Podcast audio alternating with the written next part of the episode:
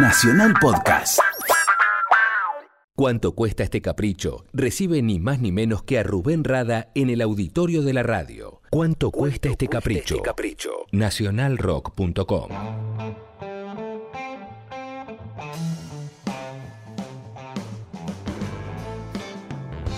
Supongo que estamos al aire, o en el aire, o como se diga. Muy buenas noches.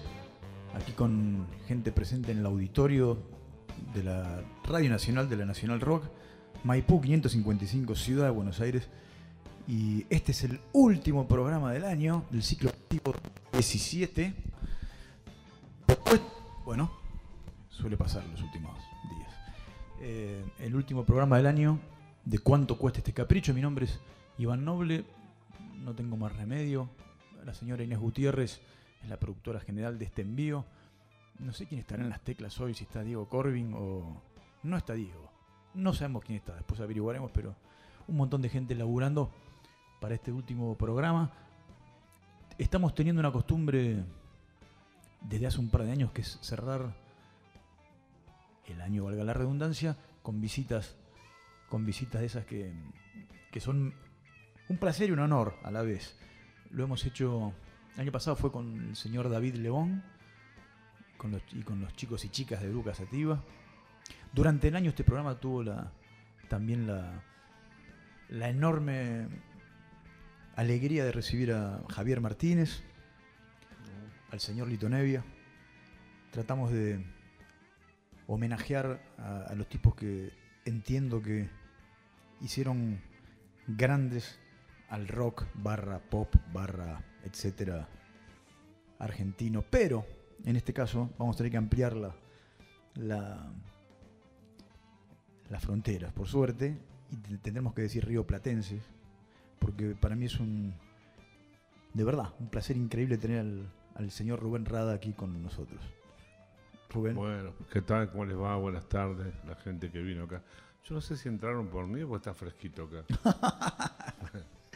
No, muy contento de estar, en serio, en este, un, un programa que dure dos años en la radio. Es, es casi bastante, un, bastante tiempo. sí, casi nada y dura la historia que me contaste de que vienen este artistas a charlar esto y que y que la radio le dio este esta idea a que los músicos mismos conduzcan programas me parece maravilloso y estoy encantado de estar acá de charlar contigo.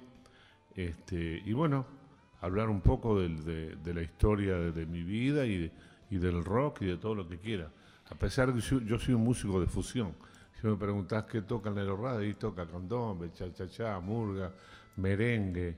El otro día en Uruguay un recital inmenso de, de Estado No Te Va a Gustar, el, la Trotsky, cantidad de grupos de rock, y me invitaron a mí a tocar. Entonces mucha gente se preguntaba, ¿qué va a hacer el negro? Se preguntaba Porque, claro, por siempre, aparte de ti, tu boca, o cuando yo me muera, viste que hace tiempo agarré para el lado de esa música, ¿no? Claro. Este, pero agarré, armé una banda eh, increíble ahí, toqué todas las canciones de Totem, de, de la época mía. Claro.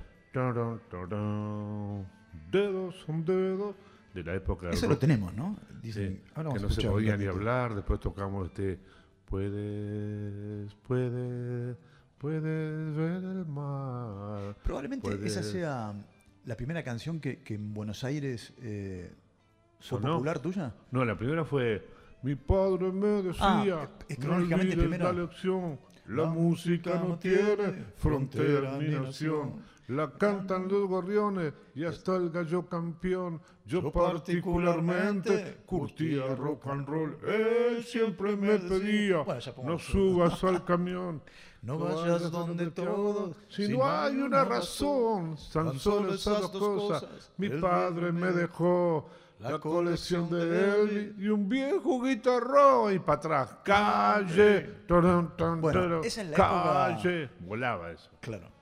Esa es, esos son los 80, ¿no? En los Primeros 80. 80. Y el tipo que me hizo popular a mí, que me ayudó, fue León Gieco. Ah, ¿en Esto serio? fue- yo vine a tocar en un concierto con la banda en eh, donde están este donde están las vacas, los tromos se llama ahí en la calle Santa Fe, en el- la rural. En la rural. Y tenía que terminar León, que yo había tocado las congas con él en La cultura la La sonrisa. sonrisa. Y solo le pide a Dios ese disco, ¿no? Y, y me dijo León Negro, terminamos. Le digo, ¿cómo va a terminar? Yo no me conoce nadie. Entonces subió él y dijo, eh, después de tocar él y presentar uno de los mejores artistas de América Latina, me dio un bombo bárbaro y, y terminé tocando el rock de la calle y había, no sé, 20.000 personas, todo el mundo cantando calle. Claro. Y de ahí me empezaron a sonar las radios, todo el chismerío y empecé. Ahí fue cuando me quedé en Argentina. Pues yo he venido con los Shakers acá. No, me contaste, si querés contarlo Sí. ahora, me contabas ahí recién que vos estuviste en este mismo sitio haciendo de plomo de los de Shakers. plomo de los Shakers. Pues yo cantaba con los Shakers, este, tocaba batería. Canta la batería era tu tu ta ta tu tu ta ta tu tu ta ta tu tu, y tocaba con los Shakers este video. Y cuando vinimos para acá, porque yo, había un grupo que se llamaba los Hot Blowers, eh, sopladores calientes, tocamos Dixieland. Entonces cuando se vinieron los Shakers para acá, había un tipo que se llamaba Rota, en Odeón, Ujú. y mm, se trajo a los Shakers, estaba contentísimo, y estaba el Negrito Rada, y que, no sé, cantaba con ellos, y como en la onda de venderlos como que eran, eran los Beatles latinoamericanos, Claro. yo no entraba, no tenía ni el pelo de Paul, ni, ni, ni- ni era blanco, entonces con Negrito que era afuera. Entonces quedé de plomo. Y, me, y venía acá y bueno, eh, cuando decían, volaba todas las, las sillas yo aguantando los instrumentos. Ya en aquella época Claro. la gente quería abrazarlo, besarlo. Aparte mentían, decían que ellos eran solteros y Hugo era casado, entonces este, le- la mujer de Hugo no vino para acá, que era una mujer este, francesa, Ajá. Y quedó en Uruguay, entonces se cansó de esperarlo y se fue este, a Francia.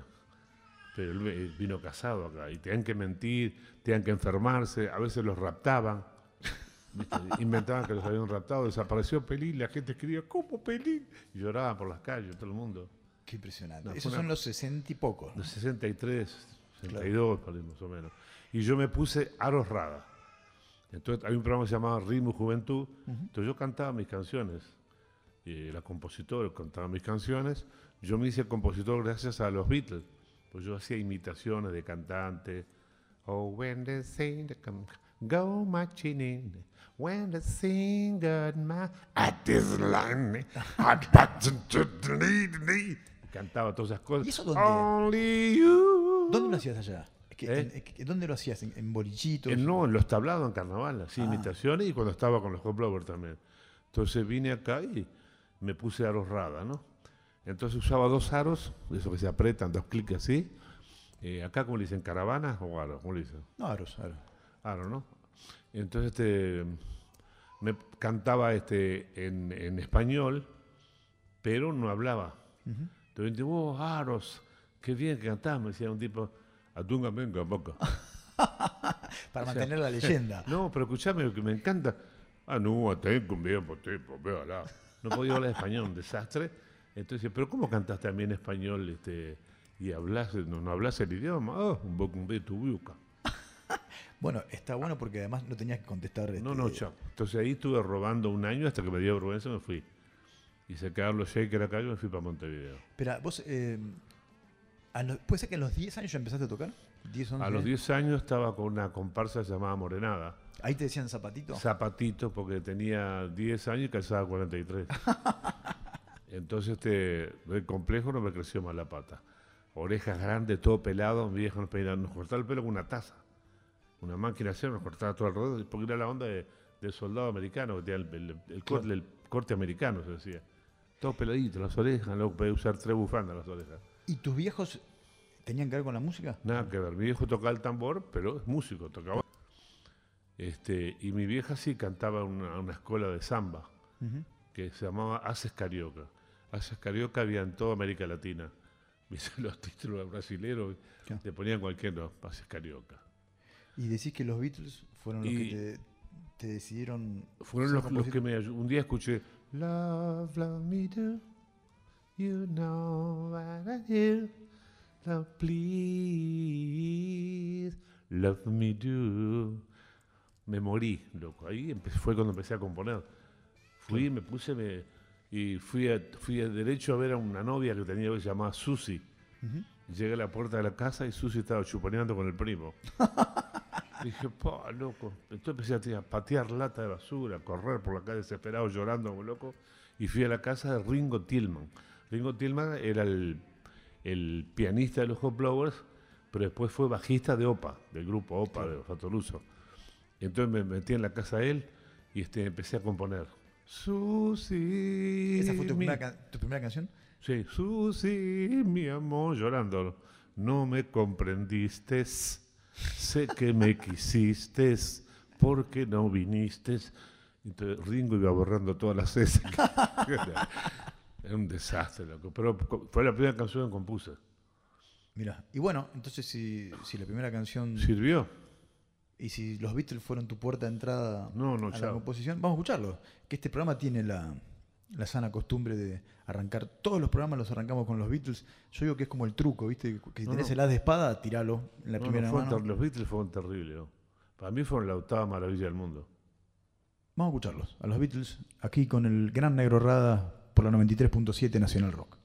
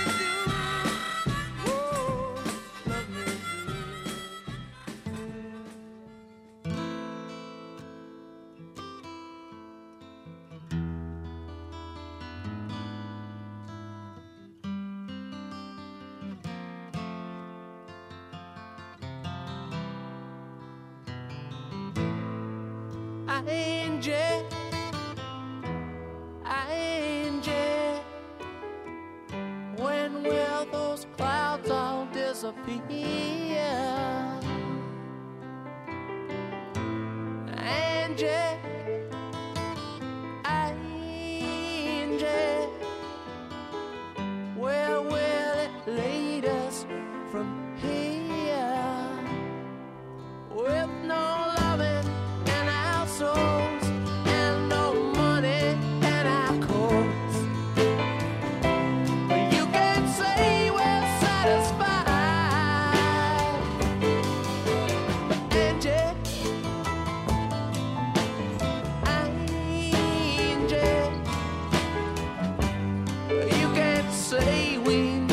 Never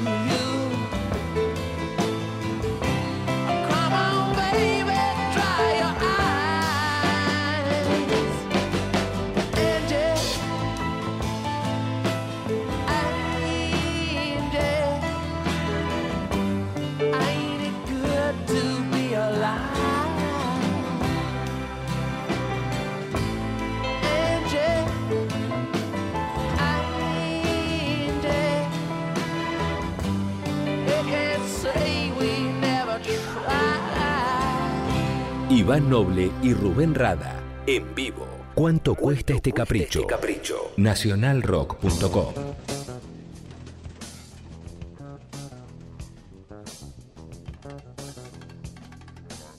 Pasaban los Rolling Stones haciendo Angel y antes los Beatles haciendo Love Me Do. Y mm, estoy obligado casi a preguntarte sobre Mick Jagger porque a mi cumpleaños nunca vino y creo que a ninguno de los que está acá. Creo que al tuyo sí. No, fue el cumpleaños del Lobo. El Lobo Núñez es el tipo que hace tambores. Y por la casa del Lobo Núñez pasa, pero todos los artistas. ¿no? Pero estabas vos ahí. Sí, yo estaba, eh, la cosa sí. Mi hijo Matías es un, un rompe, no voy a decir todo, pero es un rompe, guitarrista. Me dijo, eh, Bernard, el cantante de los Rolling, un Claro, moreno Bernard alto, Fowler. te quiere Fowler. conocer. Le digo, Matías, yo estoy viejo, tengo 74 años, déjame tranquilo. Yo me estaba comiendo una carnecita, gozando en casa, pero es el cumpleaños del lobo. Le digo, cumpleaños del lobo, sí, lo voy a ver. Pero no quiero, Matías, vos me querés que yo me junte con gente y tengo que charlar con el tipo, contar la historia de mi vida. Papá, el tipo te quiere conocer, no puedo hacer eso. Pero Matías, anda vos. No, no, bueno, ya fui yo a la casa del lobo, le saludo al lobo.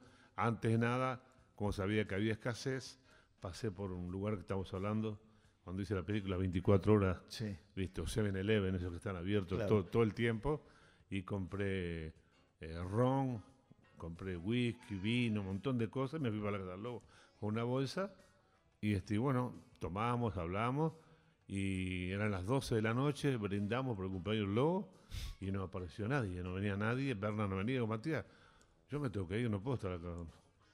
Entonces, para peor, yo había eh, consumido un gracioso, gracioso eso que te dejan así, me- estaba en, otra cosa, me quiero ir a casa, Matías. Viste, ya está permitido, ¿no? Claro, claro. Entonces estaba ahí tranquilo, digo, me voy. Y de repente suena la puerta, golpean y aparece este Bernard, gigante el tipo, y atrás de Bernard, Mick Jagger. El lobo lo agarró, lo abrazó, le dijo, Miguelito divino, que este es mi cumpleaños. Pero, pero- Miguelito, que le digo, oh, gracias, thank you, thank you. Y yo estaba tan nervioso que le dije, I am the same época you. ¿Qué es eso? Como Tarzán, ¿viste? Un desastre. El tipo dice, yeah, yeah. Bueno, ahí estuvimos con él, tocamos los tambores, el lobo le mostró el lugar donde él fabrica los tambores. Lo que pasa es que los tipos tuvieron una vida dura. Una la de esconderse, otra la de las drogas, Claro. otra la, el cansancio de todo. Entonces, cuando salen ahora, si van a Bahía, este, van al lugar donde están los negros, pues ellos tocan música negra. Van, si van a Jamaica, van a la casa de Marley, y en este caso fueron a la casa del lobo, que es el tipo que fabrica los tambores del candombe. Y sabían que iba yo de alguna manera, Claro. porque Matías no me dijo nada. ¿Y terminaron tocando? Entonces terminamos tocando, sí, este, cuando I can get no. Y él, eh, porque acá se circuló como un videíto que estaba él bailando. Sí, y el ¿no? tipo estaba enloquecido, porque estábamos tocando una cosa, y buscaba el tempo, dónde estaba el uno, ¿no? Ah, ¿en serio? Y yo le decía siempre a tierra, candombe, I can get no. Si iba a hacer, a ti- eso es jazz. bueno, el tipo divino, depende del lobo, le dijo, bueno, ¿qué quieres tomar? Pues hay de todo. Dijo, ¿querés, tomar? ¿Querés soplar? Todo, estaba eso que era un disparate, ¿no? Y este, no, no, agua, pero agua, un gas no, agua natural pidió. Bueno, el lobo fue, buscó agua natural en la casa, no encontró nada. No había agua. No había agua. se- se- abrió se la dijo. canilla y le puso unos hielitos y le dio. Este, y el tipo, después de poco tiempo, fue a tocar a Cuba, que lo, fueron 200.000 personas, ¿verdad? Claro. una cosa increíble, y no se enfermó nunca. Entonces, a los 10 días aparece un tipo a la puerta de la casa del lobo. Hola, lobo, ¿qué tal? Queremos si podemos vender el agua del lobo. ¿En serio? El agua del lobo. Y él le dijo, "Ah, yo fabrico tambor.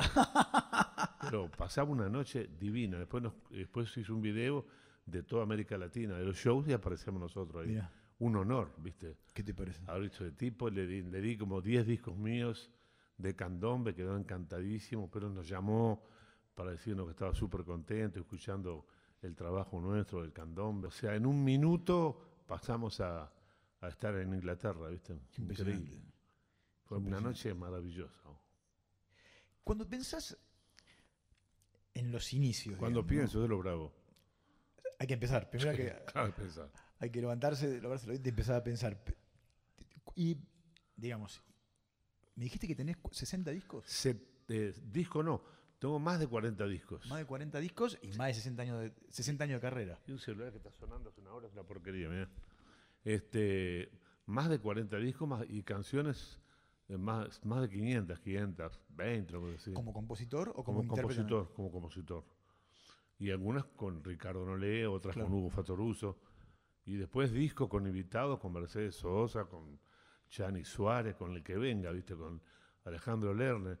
Si saco las conclusiones de mi vida, creo que todo, casi todo va a cambiar. Uh, uh, uh. Y cantaba. Con eso las mujeres me miraban. Te miraban a mujer. Yo ponía al lado de, de- ¿Ahí te casaste? al lado del, no, me ponía al lado de Lerner. Estamos hablando también de, de principios de 80. Sí, fue increíble. Hacíamos el circo. Porque vos me dijiste que viviste 10 años en, en- en Argentina como Sí. instalado. O sea, creo que 12 estuve acá. 12. Yo vine del- en el 78 y tocábamos, Linda en la, época para, para venir. pa, en la- eh, tocábamos en la trastienda en la calle Tames y Gorriti, la primera Ah, trastienda, que era un lugar chiquito, ca- cabían 60 personas. Y tocaba la primera vuelta para 60 personas y la segunda vuelta para 3 o 4 o 5 o 6. Venía a la cana, llevaba a todo el mundo. Claro. Eh, me decías, negro, para. Me decía, este, yo pegando documentos a todo el mundo. Y yo sabía que había que tocar todo. Le decía a la gente, disfrute de esta primera vuelta por la segunda. No Sí, se sabemos si lleva- claro, empezaba la racia. Era terrible, bueno. Y este, divino, este, habíamos grabado con la banda, calle, nos iba muy bien. Eh, era la época de los pubs, tocaban todos los pubs, ¿viste? Claro. en Jazzy Pops, Sham, Sachmo, este, después íbamos para afuera, Lanús, a todos lados, siempre tocando en lugares chicos. ¿Preferís los lugares chicos? Eh, Sí, estar con la gente al lado claro. es maravilloso. El teatro también, teatro chico, por ejemplo, yo qué sé, el de la calle Paraguay, ¿cómo se llama? El, El Ateneo. el Ateneo. El teatro es divino tocar. lindo. Sí. Pero en los teatros así grandes, eh, en muchas cosas, parece que, que tenés que cantar más fuerte, no sé, me, me- me marea. Imagino los políticos tienen que decir tal cosa. Y bueno, Por si a la gente le hablarás bien, por ejemplo, yo pienso hacer tal cosa y no sé cuánto, pero y yo voy a hacer. Sí, sí, esa, afectación teatral que no te la cree no, nadie. nadie la cree, ya está. Vamos a escuchar un poco más de música. Vamos, pero vamos a, escuchar- vamos a empezar a escuchar al negro. Eh, si es que esto es como yo creo, deberíamos estar. Ah, pará, me, to- me tengo que acordar de, de avisarle a la gente que, que está escuchando el programa por la radio que si además de escucharlo quieren verlo en vivo, en este mismo instante, tienen que entrar a www.nacionalrock.com y desde la página de Facebook, ¿no? Ahí, eh, es como un Facebook Live, se dice así ahora, ¿no? Mm. Facebook Live, que es como una especie de televisión. eh, yo también, ya a esa altura, me, me- me No, no, pierdo no. con la. ¿Cómo te llevas con, la tec- con las nuevas tecnologías? Eh, arroba mal. Sí, yo no- eh, pero bueno, pueden vernos en vivo en este mismo instante. De hecho, hay, hay gente ya mirando en vivo el programa eh, desde el, desde el Facebook de la Nacional Rock. Y nosotros vamos a escuchar la música del negro porque nos encanta escucharlo hablar, pero, pero más cantar. Y yo elegí como primera canción Malísimo. Sí, gran canción. Fue el- para mí una de las mejores canciones que hice porque está bien la música, está bien la letra y bien los arreglos, el sonido. Lo grabó Chile, Chilaver, esto, un tipo que sonidista que era buenísimo. Gilabert, Amílcar Gilabert, Gilabert. Amílcar Gilabert, es ¿Es año, te acordás? año 1970, 79 puede ser, algo así. Ok. 79 que salió en el 80. Vamos a escuchar Malísimo del señor Rubén Rada, que estamos aquí en vivo con nosotros. Y volvemos después, de, después de escucharlo, nada menos.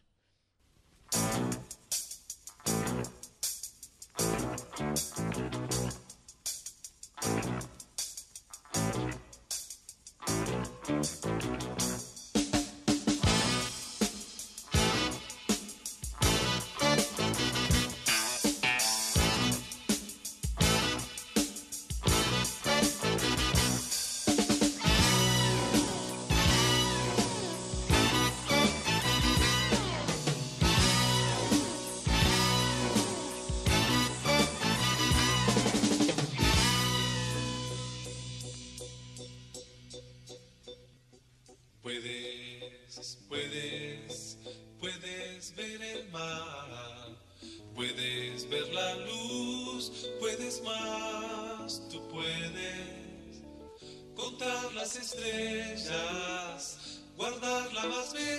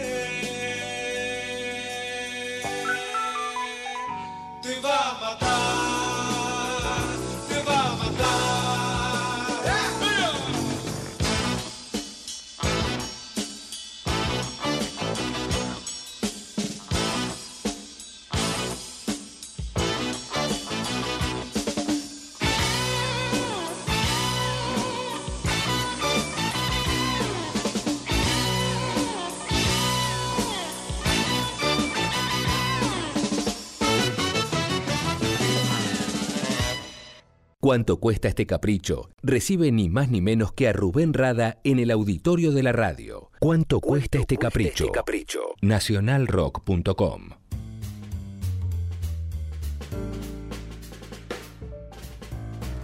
Seguimos aquí en, en el auditorio de, de la Nacional, de, Radio Nacional, que en este caso nos, lo presta a, a Nacional Rock con el gran Rubén Rada.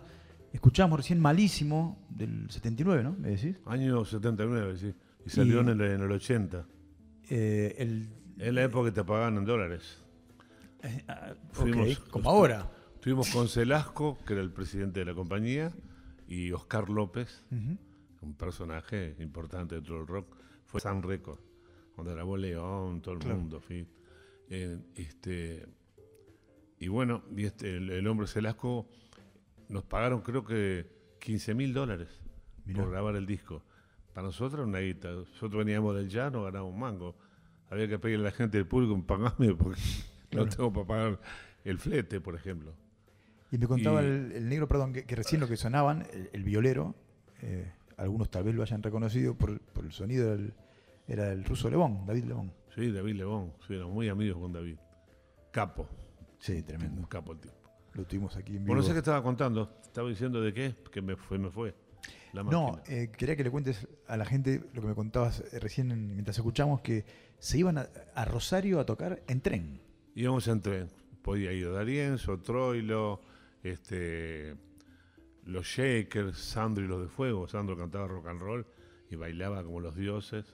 Este, después estaban, bueno, em, los iracundos, este, lo- los, los Ángeles Negros, no sé, cantidad de gente. También gente del Club del Clan que seguía trabajando, como este, Raúl Lavie. Claro. Entonces, los vagones iban llenos de, de músicos que íbamos a tocar a Rosario. Claro, para un viernes a la noche, jueves a la noche. era una- lo que lleno de gente por todos lados. Y a la vuelta yo, este, que no consumía nada, absolutamente nada, era, no sé, un tipo súper sano, venía rompiendo toda la noche cantando. Cualquier cosa cantaba. Era más mejor. Y vos, callá ese negro. por qué no ca-?" Todos venían a la vuelta y ya todo el mundo durmiendo. Claro. Los tangueros, algunos se, acomo- se acomodaban la peluca, ¿viste? Había muchos, muchos Ángel Gallardo ahí, que ponían el gallo acá adelante así, y yo me reía de todo el mundo, no, una cosa terrible. Y yo era plomo de los Shakers, Pensar que y me dejaban cantar una, cantaba Georgia. En el show de subí cantaba Georgia, Georgia. Ah, la de Ray Charles. Claro. Y ahí más o menos algo picoteaba. Qué impresionante pensar que ya no hay más, no solamente que, que no hay músicos que van en tren, no hay más trenes. A Rosario no, hay más tren. No. Era Este, increíble, era divino eso, loco. Claro, el- bueno, un tren que inmortalizó a Adrián Otero, cantante de Memphis, en el famoso blues de Rosario. Sí. Seis horas de tren, no, Era para verte a maravilloso. vos, para- Ah, era increíble eso. Lo que nos reíamos. Y cuando teníamos tiempo íbamos a vernos unos a otros, ¿verdad? Unos tocaban más tarde, otros más temprano. Había como esa camaradería, es como, como, como parece de afuera que, Estaba alejado, el tango estaba, ¿no? el tango miraba- siempre No, no. miró de reojo al, al- al rock y, y a Un la día fuimos al cine con los Shakers a ver Help. Help, Claro. I need somebody. La calle Lavalle. Fuimos los Shakers, eh, los Búhos, ¿Quiénes eran los búhos? un grupo, los Ajá. Búhos que de, rock con pelo largo. eh, estaban también Cons Combo, que era un grupo de suecos que estaban acá. Eh, fuimos a ver Help a la calle Lavalle y yo con mis aros y las motas paradas para arriba. Salían, en Lavalle todavía había peluquería, ¿viste? Los tipos se sacaban así la, la- la crema. Putos peludos, más tienen que ir presos. Es una vergüenza este país. Hijo mío, pero nos miraban con ganas de matarnos, un, un odio terrible. Y si vos ves la foto de los Beatles ahora, la foto de los Beatles, la verdadera con los, con los sellos Claro. estamos todos más peludos que ellos. Claro. No sé qué, qué les preocupaba, era un odio tremendo. ¿Pasaba lo mismo en, en Montevideo? Sí, en todos lados, no, no, no. Aparte, cuando veías este eh, dos pantalones jeans ajustados, por ejemplo, y dos pelos largos, decías, son dos minas, no. Uno era el tipo. Claro. Entonces, el tipo, que le parece una mujer, no tienen vergüenza. Era- fue muy difícil. Pienso que a partir de los Beatles, le- no solamente cambiaron el mundo musicalmente, sino que cambiaron la onda. La- la- nosotros aprendimos a hablar con los viejos. Antes, vos le decías a tus viejos, vos una, estaba en una charla, ¿no? No, papá, cállese, va al fondo. No se metan en las charlas de hombres, gente grande. No te dejaban hablar.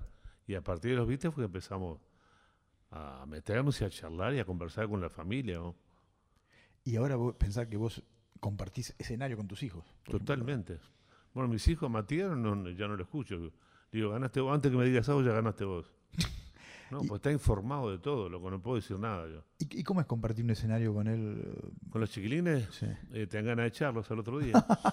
¿De tu casa o del.? No, del, del escenario y de, y de la convivencia. Y de- vos venís haciendo todo mal, ¿sí? Para ellos. Pero durante esos años que tienen ellos, por ejemplo, Matías tiene 31, Julieta tiene 26 y Lucila tiene 37. este, durante esos años comieron, haciendo yo todo mal. Digo, jamás hice todo mal, tranquilo, que voy bien. No puedo cambiar ahora. Este, de internet, me hablan por este en Spotify, no sé cuánto, yo no entiendo nada de eso. Yo aprendí a cobrar en la sociedad de autores, derecho de autor, me costó años. Y ahora no sé dónde está mi plata. Claro. ¿Quién la tiene? ¿Don Internet? No me aparece por ningún lado. No, ese es me es me diga, Rubén, punto con arroba cinco, no sé cuánto, aquí tenés tu plata. Nada. Hay que pelear como loco. Hubo un momento donde sentiste, de- pienso porque con 40 discos editados, Mm. con tantos años de carrera, ¿te pasa en algún momento de decir, ya está? Hubo un momento en que quise parar Eso, y lo manifesté. sí, ¿no? Fue, Pero fue era, unos- era eh, por, lo- por los viajes. principio del 2000, puede ser. Sí, por los viajes, este, estaba medio cansado. Este, no sé qué me pasó por la cabeza. ¿Pero un y- cansancio físico o No, emocional de- o artístico? No, decir, ca- no, artístico un poco también, porque yo siempre fui de la barra de atrás, soy de los que venimos arañando de atrás. Cuando vos elegís tocar este... El error mío no es ningún error, soy así. Eh, si yo, por ejemplo, te voy a mostrar algo para que sepas, te voy a decir, cuando grabamos con OPA en Estados Unidos, Ujú. terminamos de grabar el disco y nos fuimos a Tower Records a ver en qué género estábamos. Y buscamos en todas las bateas de no- rock, de sam, no estábamos. porque no existía ¿Sabe en ese momento el estábamos? género de, de cómo se, se Ahora está después. World Music. Claro, World Music. Entonces íbamos a todos lados y estábamos como eh, jazz brasilero. claro, si vos no tenés un rótulo, ¿viste? Entonces yo hubiera sido rockero toda la vida, eh, hoy en día sería un rockero y tendría, me tendrían un poco más de respeto como rockero. Pero yo de, repente en el disco Calle, torón, torón, torón, ca, un rock and roll tremendo, y al lado aparece The music is my life. The music parecen otras cosas, como este tema malísimo, o el tema aquel Montevideo, ¿no? Eh, era había una, s- mm, una cantidad de cosas. Gustas de las flores y andas triste. Todas canciones no tenían nada que ver ninguna con la otra. Este, entonces la gente, yo sentía que la estaba engañando. Y me costó años que la gente entendiera que soy un músico de fusión. Claro. Que le pongo títulos a todos los discos, pero, pero soy un, músico de fusión. Entonces cuando vino no sé cuánto, quién pusieron World Music, lo salvamos. Peter, de, de Sí. Peter Gabriel para abajo, ¿no? Lo salvamos Piazzolla, Hermeto Pascual, Claro. Los Fatoruso, De eh, Milton Nascimento. Quedan dentro de esa, dentro Claro. de esa etiqueta músicos mu- muy disímiles también. Sí, Gilberto Giu, Milton Nascimento. Bueno. Pues ellos no tocan samba, tocan otra música. María, María, un down, é uma certa magia. Aê, aê, otra, otra onda. Claro. No era, tengo que ficar lá com você, o tempo já vi. No, no, nunca de esa. Creo que tuvo mucho que ver, eh, eh, si no recuerdo mal, el furor del- de lo que se llamó el- el- la World Music, eh, David Byrne, ¿no? Cuando, cuando Sí, se David Talking Byrne, Heads sí. y, y empezó como a bien. investigar. Sí, este, empezó a investigar. Sí. Pero a mí yo siempre pensé que, que eso que te pasa a vos le pasa a los tipos que son grandes de verdad, que son anfibios, que no, no es muy fácil saber qué hacen, qué tocan. Sí. Pero además, eh, cualquiera de las canciones que nombraste, vos abrís la boca, cantás mío- y se te reconoce. Sí, digamos. pero la mía es por. Yo, yo era crooner, crooner le decía Claro. antiguamente. Cantaba en un hotel, en un barco, en una fiesta, de la que, la que estuviera de moda. todo terreno, un todo terreno. Todo terreno. I don't go changing to try to please me. You never let me down before. Don't imagine a time forever. I love you just the way you are. Esa, eh, después cualquiera, ¿no? Había una canción que hacíamos con, los con los Fatoruso, que en la lista nosotros le poníamos el título El Sorete Barrigón. La gente dice, ¿por qué Sorete Barrigón? Is there anybody going to listen to my story? All the body girl are close to you. How yeah. Y una mujer que- el síndrome de puede que se la podía cantar de nuevo. Entonces de nuevo cantaba to listen to Sonaba igual. Hacíamos cada disparate con los fatorusos, tremendo. Vamos a escuchar otra canción del negro. Eh, yo tenía ganas de escuchar algo que es viejísimo. Esto sí debe ser de, de las primeras cosas que, que llegaron acá, que es Totem Totem, Dedos. el año clásico, ¿no? 1970, Totem, sí. Vamos a escuchar porque no estaba en Spotify, yo no lo encontré, pero acá en, el- en la discoteca de la todo. radio hay de todo. Así que vamos a escuchar a Totem haciendo dedos. Dedos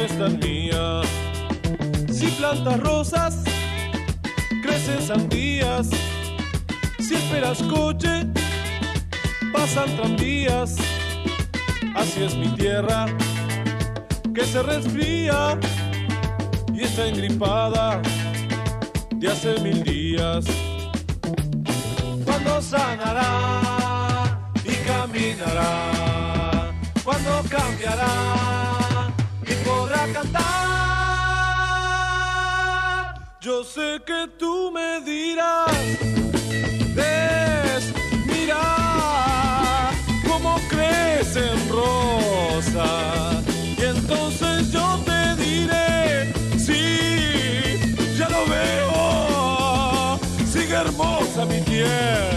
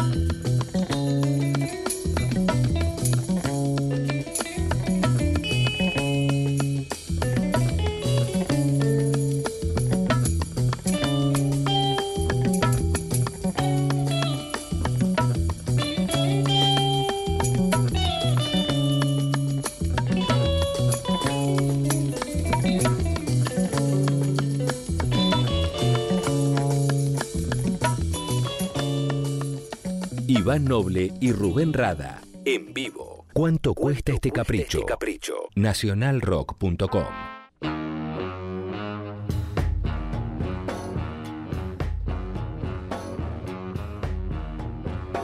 Seguimos aquí en los estudios de Radio Nacional con el señor Rubén Rada. Vuelvo a recordar a la gente que está escuchando el programa que si ad- además de escucharlo quieren verlo, pues tienen que entrar al Facebook de la Nacional Rock. ¿No? www.nacionalrock.com. Y un poco más de luz para mí.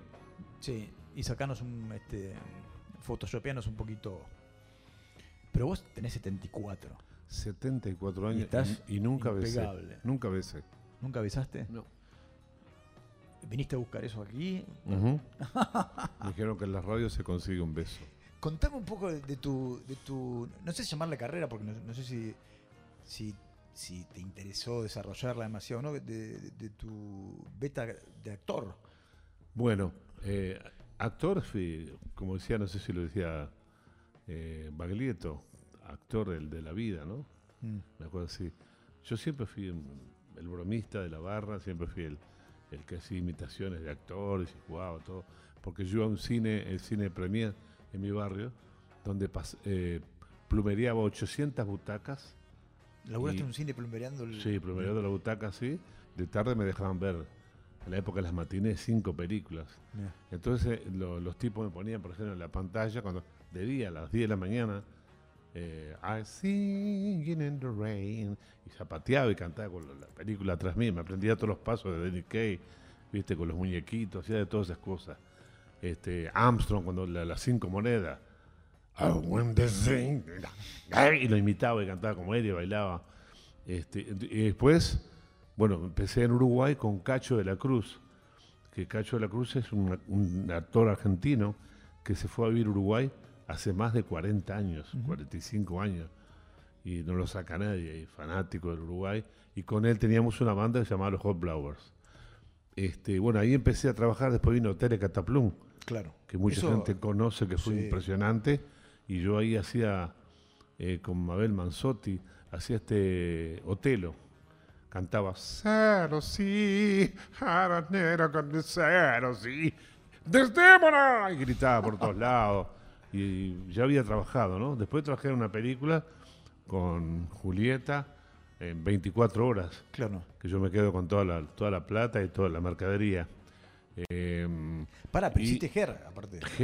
En el, en el, en el año 1970 este, en el Teatro Teatro Nacional, creo que se llama, entonces, no, el argentino, en la calle, ah, hoy te dije la calle, Bartolo de Mitre y Talcahuano. Bueno, ahí cantábamos y estaba Romay y Tiner, que eran los que habían hecho la obra. Y mm, el primer día, un aplauso de todo el mundo, estábamos todos desnudos, porque el, el final de Gear era que los muchachos, eh, los hippies no querían ir a la guerra de Vietnam. Claro. Entonces se desnudaban y quemaban sus tarjetas de enrolamiento. este, y todos, este, no. Venía el desnudo de todos, En el elenco estaban, vos me contaste. que estaba Valeria Lynch, pero te quería contar eso. Todos queríamos estar al lado de Valeria Lynch. Claro, porque aparecía con el mostrador de ella. Claro. todos queríamos estar ahí. Y este, después contaba un chiste, yo que eh, cuando estábamos todos desnudos, a mí nadie me veía porque había poca luz al lado mío. Este, era, una, era muy divertido gear. Entonces suben Daniel Tiner cuando termina y Romay con un traje de alpaca gris los dos y llenos de mostacilla. ¿Viste que usar las camisas Claro. con mostacilla? Y decían, ¿y la mostacilla?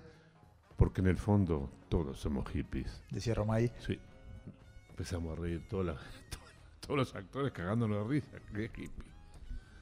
Y Íbamos en cana todos los días porque habían arreglado con todo el mundo. eso te iba a preguntar. Menos con la cana. Entonces terminaba el teatro, siempre íbamos en cana. O tres o cuatro O sea, de la obra. espectadores y Hasta el otro día nos soltaban media hora antes de, de hacer De el función. espectáculo. Este, fue, era duro, porque aparte era una barra brava, era una barra brava, brava, tremenda barra. Y después estaba la onda de que, como éramos todos hippies, era, era el amor, el amor, viste, las flores, los pan- flores en los pantalones, de todos lados. Entonces te estabas bañando, por ejemplo, y venía una compañera, hola Rubén, ¿cómo te va? Está- el baño mío está ocupado, ¿puedo bañar contigo? Y yo que un, un paisano, ¿viste? y esto, ¿qué hago? Decía yo. Nada, re- ponía contra la pared, me re- vergüenza, como si estuviera bañando un hombre, ¿viste? Que al hombre nunca, nunca lo mirás, ¿no? Mirá vos. Y incluso hiciste, tengo ese recuerdo. Eh, después hice, acá este-. No hice gasoleros acá. Claro, gasolero. Claro. Ah, Que, eh, eso estuvo era bar- con? Daddy, con Daddy con este, estaba también el, el chiquitito, ¿cómo se llama? Este, pa, me olvidé de todos los nombres. Pero lo cierto es que yo vivía en Uruguay y venía de Montevideo en el buque bus ¿Te venías a- todos los días a grabar y te volvías? todos los martes Ah, venía, ¿sí? Y me, no, todos los miércoles y me quedaba hasta, hasta el domingo. Em, y yo traía whisky, Del frío. tres, tres, cuatro ya de whisky, y este, y mm, Daddy traía este pescados, traía cosas que traía de, De Santa Fe. de Santa Fe, el dorado, esas cosas, ¿no? Y, y después estaba mm, el actor principal, Juan, Juan Ah, Leirado. Leirado, claro, Leirado traía este longaniza y cosas. Entonces venía Suárez y decía, bueno muchachos, viene la escena. Quédate quietito, un poquito. Estamos comiendo, que salga mal la cosa. Entonces lo, met- lo metíamos a él para adentro, entrábamos a comer y pasaban tres, cuatro horas y no, no grabábamos nunca. Claro. Pero era una alegría, era una cosa... Pablito Rago estaba, ahora me acuerdo. Ah, mira, mira. Claro. Fue una época maravillosa, loco. Y entonces tenía una, una, mi cuñada fue a comprar un disco mío, ¿sí? Dijo, ¿tenés un disco de Rada? Y había un pibe que tendría 18, 19 años, dijo, no, no lo conozco Rada. ¿Cómo no Rada? Le cantó las canciones, no, no, no tengo. Dijo, Rada, el que trabaja este, en gasolero. Ah, Liber, el negro Liber. Claro. Ah, yo ya había perdido el nombre de Rada. Sí, bueno, Era yo, ta- la televisión es tan fuerte que la gente pensaba que me llamaban Liber. Me llamaban Liber en la calle. vos sabés que yo, dos años, más o menos dos años Mm. después de que vos hicieras eso, yo también estuve en Polka haciendo una, una tira y mi- yo hacía de policía, el personaje se llamaba El Mudo, y Mm. me acuerdo de eso, cuando a los dos, al mes y medio de, de- de que aparezca el programa, en la calle me empezaban a decir, ¡Mudo! Claro. Y yo al principio no, no, No, no, no, respondía. Al, Sí, sí, claro. Qué impresionante. Tremendo. Televisión es increíble, ¿no? Es lindo. Después, bueno, hice eh, la peor película de mi vida, que fue, ¿Cuál? se llama la, La Vuelta de Martín Fierro, con Horacio Guaraní. En- contame eso. Yo tenía un hambre, tenía dos hambres, va, de tan hambre que tenía. ¿En qué año, qué año es eso? Trabajaba, eh, vivía en un hotel que se llama el Hotel Florencia, en la calle Florida y Tucumán. Ajá. Yo abría la canilla del baño. Acá nomás. Sí. A cuatro cuadras. Abría la, la canilla del baño y me, me bañaba del, del- sin entrar al baño. Salía agua para todos lados, una cosa espantosa. Y costaba 35. ¿Cuándo se llamaba la moneda cuando cambió? ¿Peso moneda-? ¿Peso ley o...? No, ¿cómo se llama el peso? Ah, australes. El autos australes. Claro. 35 australes por noche costaba el hotel. Y era lo que me pagaban por, por- como actor. Ajá. Entonces vieron la escena y yo pensaba que iba a agarrar el payador. Que el payador está en toda la, en toda la obra. Eso lo hacía Potzenda. Ajá. Potzenda es el mismo eh, que hacía este. Yo no me explico cómo el perico en el Club del Clan, teniendo el hueco debajo del pico, pueda comer. Y se hacía el actor Potzenda y hablaba con el público. Y ahí me tocó el, otro que dice: Va cayendo gente al baile. Y yo le contesto: Más vaca será tu madre. Y el tipo me mata, no duré ni. O sea que tenías para dos noches de hotel. Sí. Entonces, Guaraní, había hecho un pozo, estaban las cámaras abajo, un pozo, y nosotros arriba unas tablas, haciendo como que peleamos, y yo hacía todo mal. Entonces Guaraní me dijo, che, eh, hace dos horas que estamos haciendo, vos nu- nunca actuaste en tu vida y todo, y me trajeron por negro a mí acá. Claro. Digo, y le expliqué, si pasan las 12, se terminaba la grabación, pago el hotel dos días. Déjame, Guaraní, le "Déjame un ratito más. Entonces hicimos todo mal y pagué dos, dos noches de hotel. Qué grande. Pero la película fue algo espantoso. ¿Se puede ver eso en algún lado? Decir, te- si te es la desgracia de encontrar esa película, yo lo amo a Guaraní. Para mí es el compositor de folclore más grande que un dios. ¿Qué- te- tenés una relación muy, muy íntima con, con el folclore, con el tango. Bueno, Sí, con el candombe hablar, ¿no? Pero Guaraní fue un- compuso cosas, le dio alimento a todos los folcloristas. ¿no? Mm. Un genio, loco. Y del tango que... mm, Si el vino muere, muere la vida. Un dios, un dios. Fui a la casa de él y vi cuando entré a la casa, pero no vi más nada.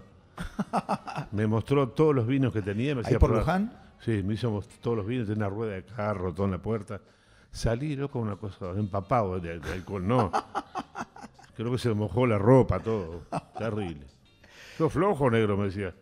Eh, me mataste, lo que me dio, con todo. Queso, longaniza y vino. Adiós. En un ratito vamos a escuchar, mm, hablando de folclore y de tango, pedí escuchar especialmente un par de, de versiones que hiciste de, de tangos gloriosos, pero primero quiero escuchar, tal vez estamos yendo bien cronológicamente, Ayer te vi, que fue, Sí, el segundo disco. claro, y es como la que te piden en todos lados. En todos lados. Claro. Es más, yo empiezo todos los shows con eso.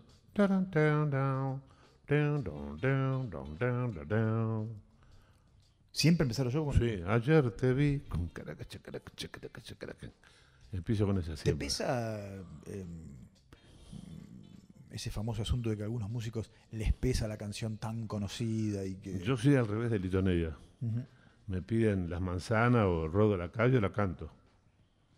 A veces no la puedo cantar porque estoy con bandas distintas, pero como- como estoy con la banda, cantás un pedacito de canción, todo el mundo se va contento. Sí, sí, yo opino parecido. Pasa que supongo que Lito lo habrán gastado con la balsa. Lito, Claro. la balsa. Sí, Lito. o Espineta, ¿no? Con muchachos Sí, de papel claro. que durante, durante tantísimos años no tenía ganas de... Sí.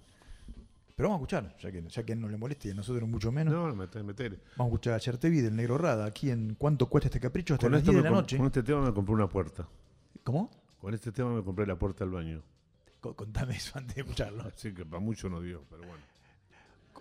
Te faltaba la puerta del baño y la compraste con Con esto la compré. Sin pestillo. Vamos a escuchar Ayer te vi del Negro Rada aquí hasta las 10 de la noche por la 93.7. ¿Cuánto cuesta este capricho? Thank you.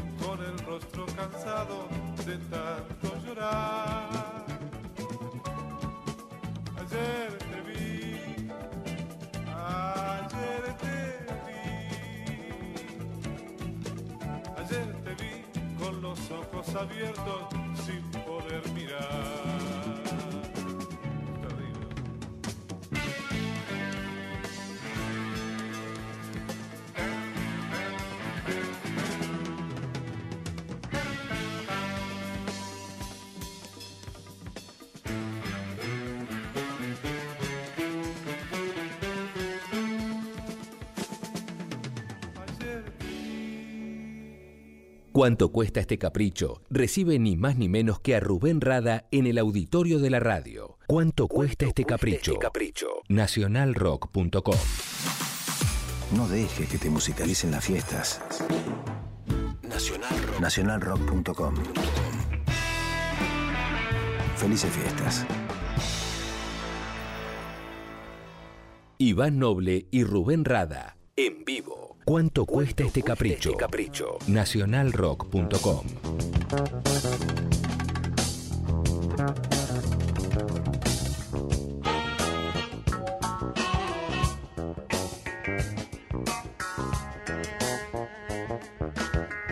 Seguimos aquí desde el auditorio de Radio Nacional con el señor Rubén Rada en el último programa de cuánto cuesta este capricho de eh, del año 2017, año que está a punto de fallecer. Nos quedan cuánto, tres días. ¿Qué, qué te pasa con el tiempo? ¿Pasa cada vez más rápido? ¿Te pasa como a mí que cada vez, cada vez se apura más? Eh, tendría que con- referirme a, a mi niñez, que no es para que todo el mundo se alarme y sufra, pero había mucho hambre. Como dije recién, dos hambres tenía. Entonces los días no pasaban nunca. Claro. Y ahora que como con aceite, que tengo algo de dinero para... Pasan rapidísimo los días. ¿no? Se me terminan los días rápido. Y porque empezaba a contar historias, y ¿por cuándo? Pues, no fue la semana pasada, no, hace dos meses, dos meses. Claro. Pasa. Yo pienso que hay, hay algo que está adelante. Después de los 40 se adelanta todo. Sí. Agarrar una, bajar ¿Tenés un nietos? tobogán. Tengo dos nietos. Sofía de dos años y Salvador de cinco. Uno de Matías, otro de, de Lucila. Y ese también, ¿no? Es como una No, eso te como el tranquiliza. testimonio del paso del tiempo. Si, Sí. si lo es un hijo, yo tengo Claro. uno de 12.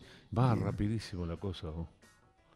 Yo dentro de poco va a estar en sexto grado, ¿viste? Y no te das ni cuenta. ¿Hasta cuándo te imaginas tocando y cantando? Eh, eso está bravo.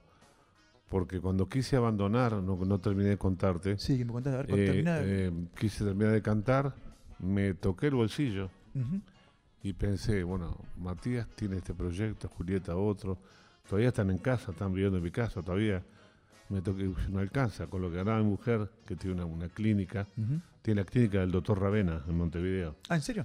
¿eh? Entonces vi, pa, esto una- ahí el bolsillo me hizo volver. Porque el, el- cuando vivís en, en, en- en países, digamos, vamos a decir de capitalistas, porque el Uruguay es un país que tiene el frente amplio, que son de izquierda, y es otra idea, pero igual vivimos este, gastando plata y que hay que pagar, que los colegios, eh, por ejemplo, em, en la sociedad médica, eh, estoy pagando, no sé, de repente 1.500 dólares por mes. Claro. Pues somos cuatro y yo soy el que más pago. Yo de esos 1.500 pago este, 500 600 yo. Pero si, a ver, tengo una. Si vos. Si pudieses económicamente no cantar ni tocar más, ¿no lo harías? No, ¿O elegirías cuándo? no, iría de invitado a todos lados. Claro. Eh, invitado, este, o, me metería estudio a grabar discos como lo hago, ¿no? Este, eh, pero no subir al escenario, no, no, no me pesa tanto. Me pesa, este, digamos, eh, que vi- sigo trabajando para, para vivir. No, nunca vendí, le contaba hoy, te decía, 40 discos y estoy seguro que dentro de esos 40 discos, dentro de todos esos discos, nunca llegué al millón de discos. Y cuando escucho a la gente que vende, por ejemplo, no, bueno, tanto, pero igual en Estados Unidos, 14 millones, 15 millones, 2 millones, 3 millones, este, Soledad, te acuerdas la piba cuando eh, Sí. revoleando el poncho, vendí un millón y medio de discos, Mm. yo estaba acá y, y yo nunca, nunca vendí, siempre vendí 7 mil, 6 mil discos, en Uruguay 2 mil, 1500, 3 mil, vendí 10 mil con Montevideo, un disco de, que hice con los Fatorusos de Estados Unidos, Ujú. entonces este, este, es bravo el asunto porque... ¿Y eso es, un- es una frustración económica o también sentís que, que hay, una- hay como una falta de reconocimiento, como, como una como una No, sensación eh, de, che, me tendría que... No, lo tomo como que, que es la vida. La vida es una, una rueda que va, a vos te toca una cosa, a otro le toca otra. No te- que, si te pones a pensar y preocuparte, eh, empezás con la envidia. Yo no, no tengo envidia de la gente que vende discos. Pienso que es gente que ha hecho cosas que le llegan al oído de otra gente y como todo el mundo tiene un gusto diferente, eh, el, el tipo encontró ese lugar. Yo, eh, el lugar que encontré es el de respeto, negro, ah, cómo canta, qué músico, qué divino, pero el almacenero no, no me vende gratis cosas, tengo que laburar y, y- y cuando escucho los sueldos, por ejemplo, de Ricky Martin o, o decir, pa, qué diferente, bueno, nací en Uruguay, soy uruguayo a muerte, amo Uruguay, pero es un país este chico. Haces un concierto, metés 3.000 personas eh, y después tenés que esperar eh, no sé, por lo menos cinco meses para hacer otro concierto. Claro. Bueno, no hay gente. Pero igual amo mi país y me siento orgulloso de, de- de haber logrado que en otros lados se escuche y se respete la música uruguaya, como la mía, como la de Cabrera, la de Hugo Fatoruso, la de La Vela, No Te Va a Gustar, este, el Cuarteto de No, todos esos grupos venden un montón de discos sido, bueno, y están eh, mostrando la música uruguaya, me siento muy orgulloso de eso. Este, La popularidad de, de las bandas uruguayas en los últimos 10, 15 años acá en, Sí, en sí. Argentina es notable, ¿no? Ya lo decía Capuzoto, lo pasaste cuando dijo, eh, la- la- el bo, nos invadió el bo, el buque bo. Claro, el buque, el buque vos. Eh, bo. Claro, están los uruguayos metidos con todo. Claro. Bueno, acá tenemos gente que, que va a hacer un par de preguntas. un par, Por que favor, quiero saber qué piensa la juventud de mí. A ver. Sí, acá Rubén, ¿qué tal? Eh, si no me equivoco, for- formaste parte del proyecto de Soluna vos, ¿puede ser? Sol, Soluna, con Santolaya, o estuviste invitado. ¿en dónde fue eso? ¿Acá en Argentina? Sí, en Argentina, que estaba Lerner, Campings, un par Pero más. sí, pero debe ser mucho tiempo, ¿no? Sí, no, no, si tenías algún recuerdo de aquella experiencia, porque también era una yunta también. Sí, pero no me acuerdo. Muy No, me da mucha lástima decirte que no me acuerdo. Está bien, tenía otra preparada por si pasaba esto. Eh, tu experiencia con canciones para chicos, eh, si tuviste que prepararte, si era un proyecto que siempre tuviste, cómo, cómo surgió. Nunca quise hacer rap para niños, pues le tengo mucho amor y respeto a los niños. Los niños son, son terroristas. Este, un niño, vas a, un- a cantar para él y te mira así, no quiero, si quiere, y empieza a llorar, Claro. nunca los mires a los niños pues te, te vas del escenario. Y entonces le dije a Buscale, Buscale me dijo, negro, vos tenés que cantarle a los niños, porque te aman, te adoran, ¿viste? Yo hice una canción que se llama Si te gusta comer manzana, tiene como cinco generaciones que la gente la canta. Y ellos te quieren y no sé cuánto. Y tenía un programa de televisión que contaba un cuentito yo en televisión, se llamaba, el programa se llama El Teléfono. Entonces yo contaba un cuento, iba a Caperucita por el bosque, de repente este, iba muy rápido, paró la intendencia, y tuvo que contar a la Caperucita, pero en otra, onda. Cualquier cosa decía. Y los niños se quedaban esperando que yo contara ese cuento. Le dije, bueno, si vos escribís algo, yo lo hago. Entonces le dije lo que quería decir. Por ejemplo, me revienta, me revienta. Los niños dicen, me revienta tal cosa, me revienta en la casa del abuelo. Entonces, me revienta, me revienta, se me explota la cabeza, me revienta, se me inflama la insolencia, me revienta, no me rompan la paciencia, me revienta. Después dice, Rubén Ra, Rubén Ra, tira cohetes sin parar. y los niños pasan eso 10 veces. ¿no? Y para el chancho, al chancho Al gusta la gallina. al chancho, al chancho le gusta la gallina, al gallo, al gallo, al gallo le gusta Catalina. 30, 40, 50, 70, 90. No saques la cuenta, que eso me revienta. Y había un chamamé también, ¿no? En Sí, había un chamamé. ¿Cómo, cómo se llamaba? Pero no me acuerdo el chamamé, pero había un chamamé. eh. Este, después canté el otro, eh, no me lo digas por favor, porque ya puedo adivinar en tu mirada tan fugaz que mete miedo. Después la grabó, la grabé con Fito Páez esa canción. Ahora, eh, como decís vos, el- el- los niños como público son implacables. Son terribles. Piadosos. Eh, un día me pasó, este, y yo metía mucha gente, porque iban los padres a verme. Claro. En la puerta del teatro, vengo entrando media hora antes, y encuentro un padre luchando con el nene que decía, si entraste, lleva a Disney. o sea, no fue nunca lo llevo a Disney. Le habrá mentido porque el tipo quería ver el show, y, lo- y entonces hago trabajar a los padres también. Claro.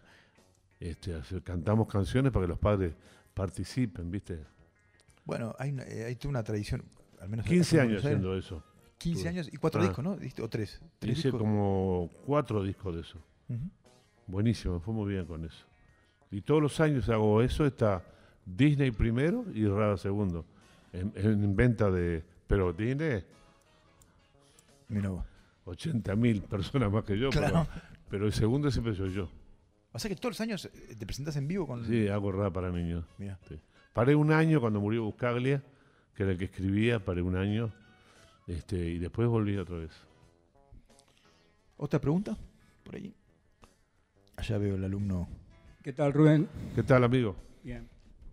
¿Alguna experiencia que te acuerdes, alguna anécdota que te acuerdes en, en Estados Unidos, el- con los patos, con eh, el, el Loco Prendes. o- Bueno, la primera de todas, cuando llegué a Estados Unidos, yo venía de estar viviendo en, en Alemania, cantando That's the way, ajá, ajá, like it, ajá, ajá, todas esas canciones. Y mi padre con con con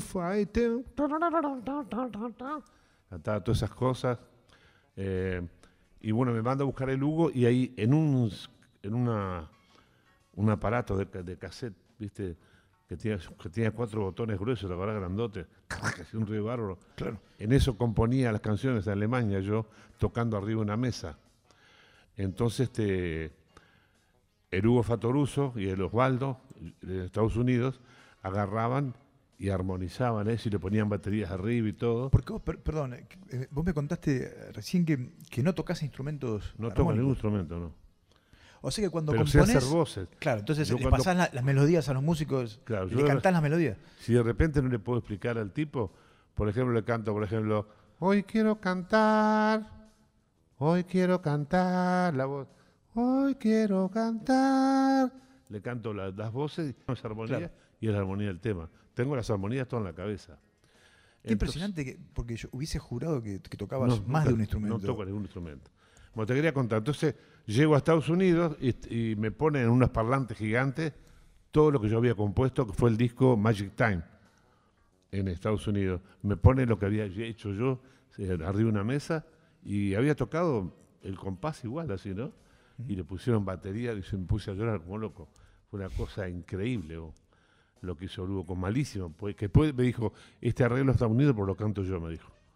Y la ¿Ah, sí? cantó y la destrozó. Uh, cantaba como los dioses.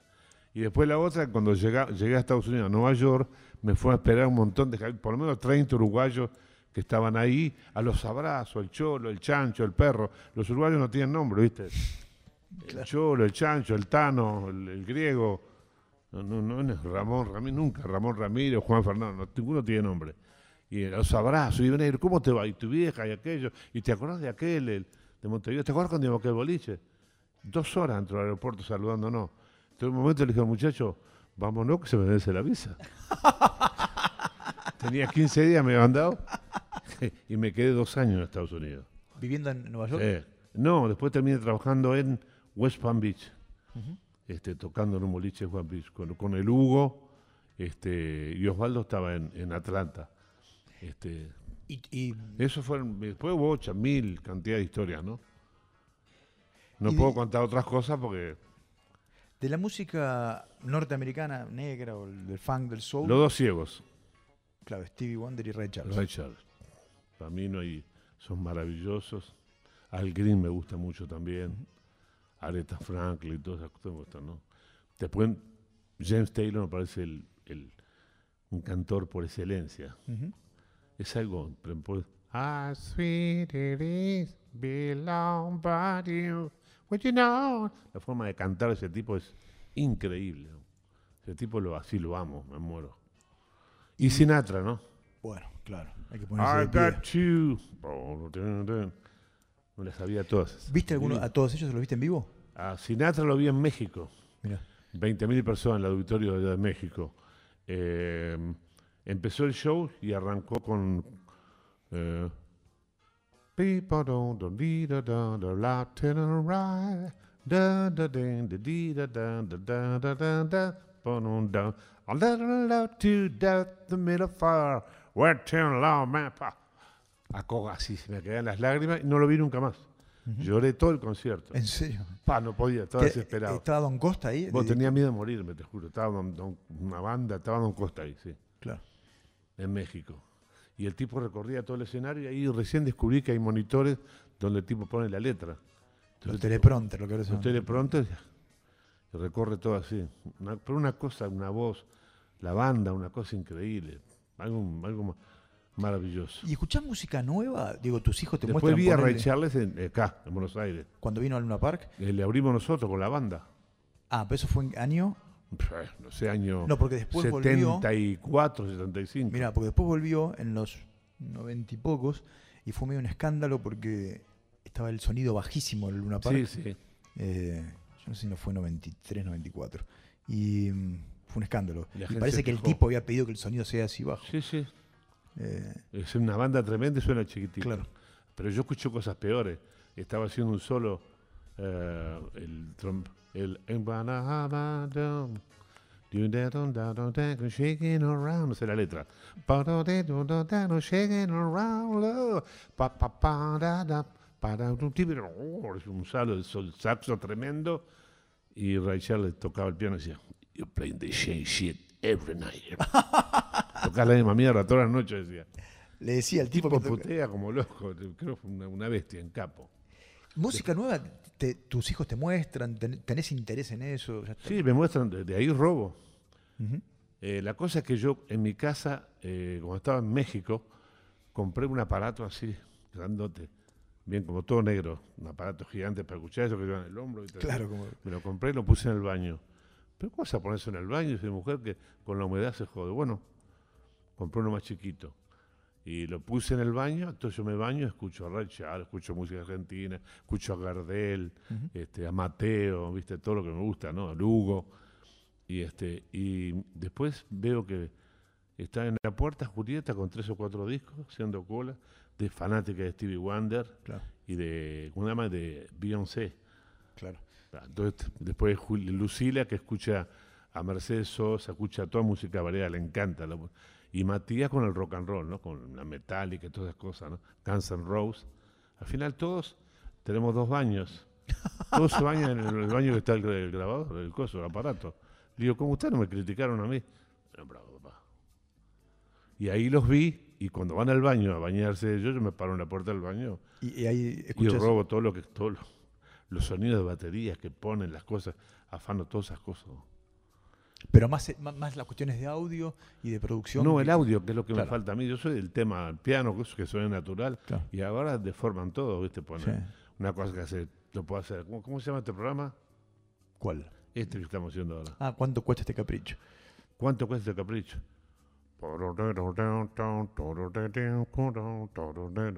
¿Cuánto cuesta este capricho? Sí, no lo sé cuánto cuesta. Una- hacen sonidos raros, una cosa así, y es maravilloso.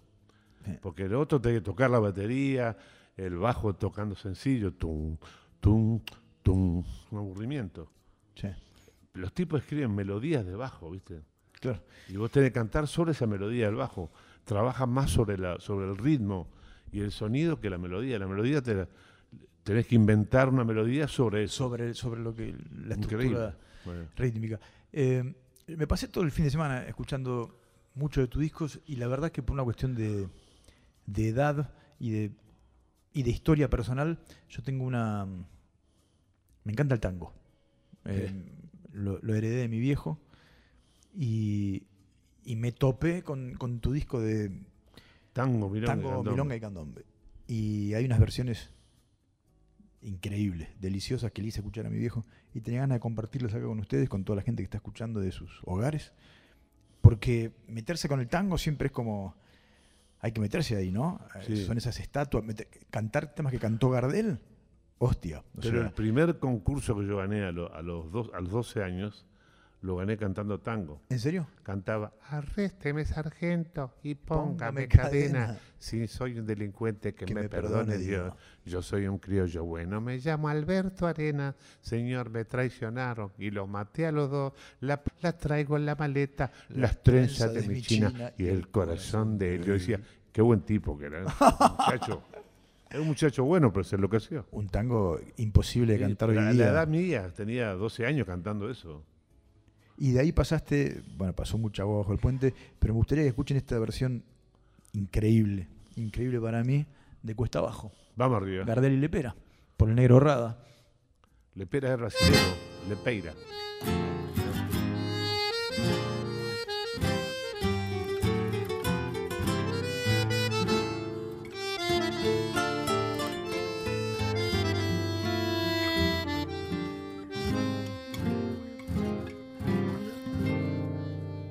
Si arrastré por este mundo la vergüenza de haber sido y el dolor de ya no ser. Bajo el ala del sombrero, cuántas veces esbozada, una lágrima asomada que yo no pude contener. Si crucé por los caminos como un paria que el destino se empeñó en deshacer. Si fui sordo, si fui ciego, solo quiero que comprendas el valor que representa el coraje de querer. Era para mí la vida entera como un sol de primavera, mi esperanza y mi ilusión. Sabía que en el mundo no cabía toda la inmensa alegría de mi pobre corazón. Y ahora cuesta abajo en mi rodada las ilusiones pasadas, yo no las puedo arrancar. Y sueño con el pasado que añoro y el viejo tiempo que lloro que nunca volverá. Por seguir tras de su huella, yo bebí incansablemente en mi copa de dolor. Pero nadie comprendía que si todo yo lo daba, en cada verso dejaba pedazos del corazón. Y ahora triste en la pendiente, solitario y ya vencido, yo me quiero confesar. Si aquella boca mentía del amor que me ofrecía, por aquellos ojos brujos yo habría dado siempre más, mucho más. Era para mí la vida entera como un sol de primavera, mi esperanza y mi ilusión. Sabía que en el mundo no cabía toda la inmensa alegría de mi pobre corazón. Y ahora cuesta abajo en mi rodada, en las ilusiones pasadas, yo no las puedo arrancar. Y sueño con el pasado que añoro y el viejo tiempo que lloro y que nunca volverá. Iván Noble y Rubén Rada cierran el año de ¿Cuánto cuesta este capricho? Nacionalrock.com. Bueno, lo que pasaba era cuesta abajo de Gardel y Lepeira, así que era brasileño. Lepera era brasilero y lo llamaron para hacer este. Él hacía las letras de las películas mudas. Claro. Por ejemplo, decía el tipo. Entonces le ponía abajo, te voy a matar. ¿Qué te crees? Entonces era un buen letrista y, y querían eh, gana- conquistar el, el- las zonas de, de todo Sudamérica, ¿no? Entonces necesitaban un letrista. Piola Gardel lo llamó a Lepera. A mí me parece un letrista extraordinario, tal vez un poco opacado justamente por, por la figura de Gardel, ¿no? Sí, Pero, total. Pero sí, bueno, igual que Razano, cuando se juntaban Claro, también. claro, Pero Lepeira era, era brasilero. Pues yo en- el show que hago cuento toda esta historia, ¿no? ¿En el disco en vivo? Sí, y tengo una frase de Carlitos, que no lo voy a nombrar, un presidente argentino, Ajá, creo que sí. que dijo, en Argentina no hay negros. Es un problema de los brasileros, dijo. Es un problema la brasileña. Eh, O sea, imagínate la, lucha de los varones. Claro. Me acuerdo cuando estaba en Argentina, eh, hace, digamos, 40 años atrás, alguien robó algo en algún lado y había, había sido un negro. Y agarraron los únicos siete que había. Estaba Charol, yo, eh, los que trabajamos en GEAR. Rey Charol, Sí. que era actor, Y- claro. Sí. Y nos dijeron, bueno, dijo el comisario, muchachos, son los únicos siete. O hablan o van todos en cana. Entonces tuvo que, tuvo que cantar el que robó. Claro. Divino. Bueno, el negro Rada está con nosotros acá en el estudio. Estamos charlando un montón, es un placer. Hemos escuchado, estamos escuchando sus canciones, pero además resulta que hay un escenario y hay un, Un, un cajón. cajón. Y un micrófono. Y a eso al negro le, le basta y le sobra para Cajún peruano. convidarnos con lo que quiera. Una canción que grabamos con Fito Páez que se llama El Mundo Entero y la cantan en todos los ómnibus del Uruguay. A ver. Los ómnibus, acá son los colectivos, Claro. ¿no? Dice,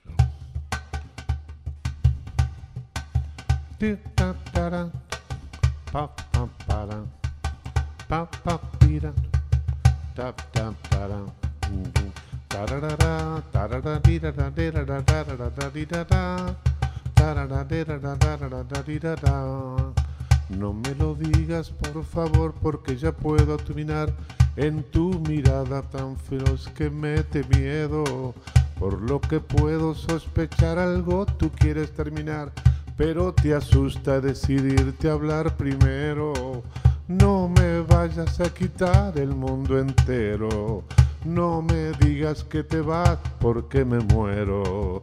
Dime si es esta la razón por la que miras con dolor, como si fueras a matar lo más sincero. Dame la bendición de la esperanza, aunque es una mentira que no alcanza. Por tu mirada comprendí que todo, todo terminó. Solo me resta el dolor.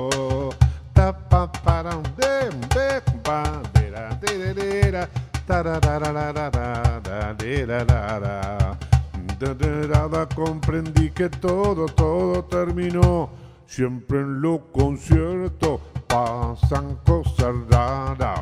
Tengo mucho miedo que venga la mala.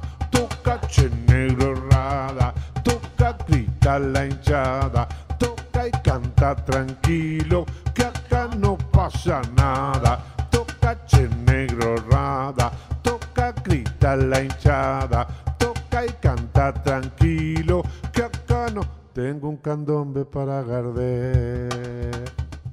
Lindos recuerdos yo tengo de él.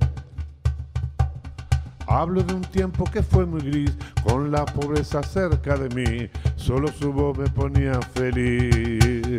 Los muchachos de la barra callejera, oh, que sentimos el candombe bien de bien.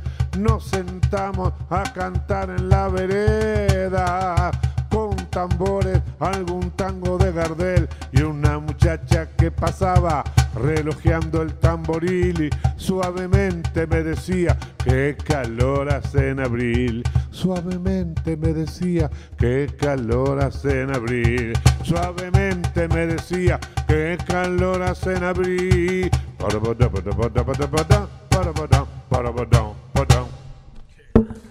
Gracias. Qué grande. Qué hermosa la canción con Fito. Eh, ¿Está compuesta por ustedes dos? Esa canción no, la compuse yo y le invité a Fito que andaba divagando por Montevideo. Y después esta canción en el primer disco de Alejandro Fernández está. Ajá. Yo estaba en México y vendía canciones al 50%. Viste que hay una ley que no puedes dar más del 25% como compositor. Claro, las editoriales. Entonces estaba en México, estaba con mi familia ahí, andaba con un montón de cassettes y todos queríamos colocarle una canción a Luis Miguel. Claro. Este, Lerner, este Chico Novarro. Ellos le colocaron, yo no. le dabas una canción a él y te daban 10 mil dólares de adelanto. Claro. Porque es un tipo que vende. Y con este Alejandro Fernández eran 500, 505 mil dólares. Este, y después vas a los 3, 4 años a cobrar los derechos de los shows, ¿viste? Claro. Que hace él, que puede cobrar un montón de guita. Alejandro Fernández. Hermosísima la canción. Divino, eh, eh. Con Fito. O sea que Dame la bendición de la esperanza. ¿Viste cuando, cuando vos le decías a la mina, mira, yo no encuentro bien conmigo sismo, ¿viste? Me gustaría, te quiero, sí, pero, ¿viste? Me, trato de encontrarme a mí mismo, quién soy, todo ese verso. Sí, Y entonces espanto. y la- le prometés que vas a volver, la bendición de la esperanza. Mentira. Ya cuando te fuiste, salís de la mejor manera, pero no Hay volvés. otra canción eh, muy linda que escuché este fin de semana tuya, no me acuerdo bien el, el nombre del título, pero que es como eh, terapia. Si no te pido nada, si no te pido nada, si no te pido, ¿sabes por qué? Yo sé bien que no queda más nada. Si no te pido nada, ya no me expliques nada. Yo sé que cuando muere un amor, solo queda llorar en la La almohada. almohada. Y no me voy a quedar alucinando tal vez que tú regreses. Increíble canción ella. Se llama. te- ¿Cómo era? Te- Terapia de murga. Porque las- los murgueros cantaban otras cosas. Vamos arriba carnaval. mo-". Claro. Y lo que hice yo fue una canción este, romántica, pero con ritmo de murga. Que después le hicieron Hermoso. ahora a la vela y no te va a gustar, ¿Ah, sí? que tienen un tema de murga que te matan siempre. Divino. ¿Te llevas bien con ser un rato largo autor y después intérprete? O sea, cuando cantás canciones, esto, cuando te, cuando te metes Sí. con el tango, cuando haces este Cuesta Abajo o Anclado en París, que ahora lo, lo vamos a escuchar, Me emociona más cantar las canciones de otros. ajenas. Bueno, claro, siempre son que- mejores, como alguien dijo, ¿no? Las canciones son como las mujeres, siempre son Sí. mejores las del prójimo. Claro, loco. Y ya lo, lo dijo Freud también. Este, el deseo es el deseo del otro. Claro. Uno siempre quiere ser como el otro. Claro. Ya, ¿viste? Pasa con las mujeres. Parece una actriz con el pelo rizado y ves todas las mujeres con el pelo... Y le dicen, ¿y te pareces a la de la película tal? ¿En serio me decís? bueno, los hombres somos igual, nos ponemos la pilcha de otro, según el actor que esté de moda, ¿viste? Que te digan cosas parecidas. Ahí no, me- no lo encuentro parecido con nadie. Con un búfalo, no sé, una cosa así. Vamos a escuchar Anclado en París, que es otra versión increíble del Negro Rada, de, de otro tangazo de, de Gardel y Lepera, también. Mm, Tremendo. Eh, no sé si será la versión en vivo o si será la versión de estudio, pero vamos a escucharla. Sea cual sea, es hermosa.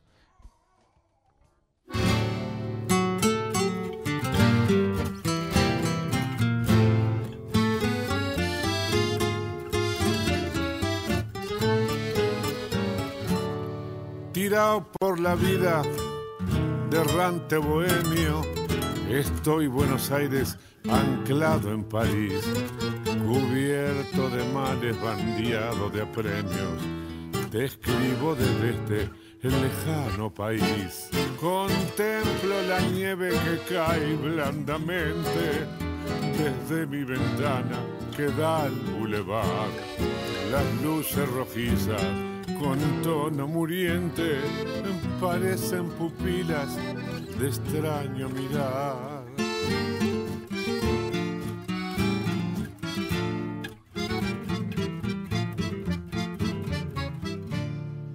Lejana Buenos Aires, qué linda que has de estar. Ya van para diez años que me viste zarpar aquí en este Montmartre, Ubú sentimental. Yo siento que el recuerdo me clava su puñal. ¿Cómo habrá cambiado tu calle Corrientes? Suipacha Esmeralda, el mismo arrabal. Alguien me ha contado que está floreciente y un juego de calles se da en diagonal. No sabe la gana que tengo de verte y aquí estoy varado sin plata ni fe. Quién sabe una noche me encane la muerte y chao Buenos Aires, no te vuelvo a ver.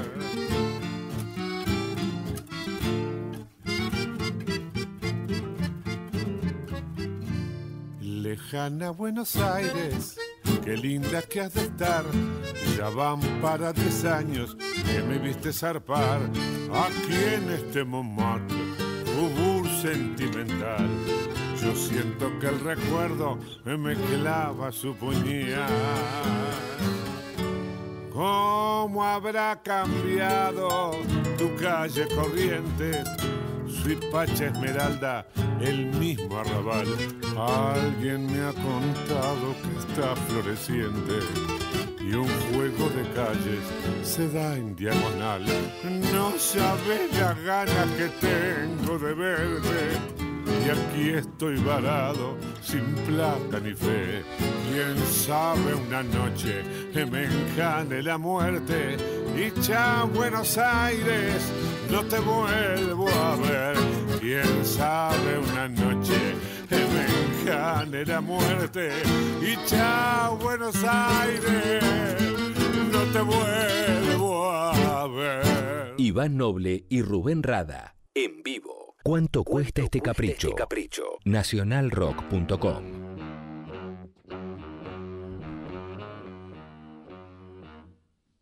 Y se iba el negro Rada versionando a Gardel de Pera, anclado en París. Increíble versión. Bueno, negro, ¿y tenés disco nuevo? O el lo último es. Yo pensé que era una peli, realmente. Errada Confidence 2, la película, que tiene la, la tipografía De las películas de Mel Brooks, de la ¿viste película de? Mel Brooks. Esto lo grabaste en Montevideo. Y esto es lo último, ¿no? Es el último disco. Eh, aún no salió aquí, pero próximamente en todas las casas del ramo va a estar. ¿No salió acá todavía? No, pero va a ¿Podemos salir. escuchar de fondo mientras algo de, de- no sé, después de Gardel? Primer tema después de Gardel, no tiene nada que ver con Gardel. Es que después que había terminado el disco este de Tango Venado Candombe, dije. ¿para dónde arranco? Claro. Entonces hice un tema funky, tipo, yo que sé, Prince, una cosa rara ahí, este, y le puse después de Gardel. Como diciendo, después de Gardel hice esto. Y ahí está, Nadie tu, entiende nada, por eso que no vendo disco. Ahí está. Y está tu hijo tocando la viola. Sí, toca mi hijo ahí. Eh, Que le meta, si no, no suena todo. esto es lo último del Negro Rada. Ahí va.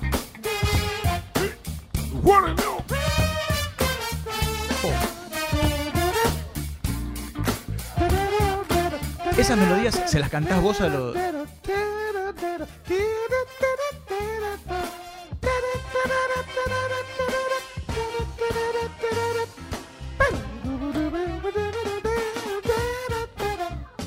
You don't know.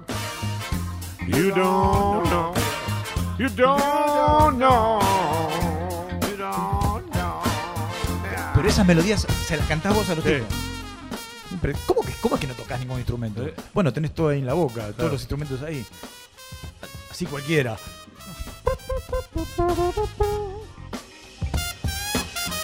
Impresionante. El disco se llama Confidence 2, la película. Y decís que, bueno, no importa que no esté en la disquería porque ya sí están Sí. en, en todas las plataformas digitales donde la, donde la juventud escucha música ahora. No, yo quiero traer el disco y lo voy a Sí, vender claro. yo. Me voy a sentar en una esquina. Tengo acá el disco de Rada. precio módico. ¿Cuándo volvés a tocar a Buenos Aires? Que te lo preguntaba fuera de cámara. Y Cuando vuelvo, tenés que tocar pronto. tengo, tengo, supongo que será por allá, por marzo, abril, empezaré a tocar.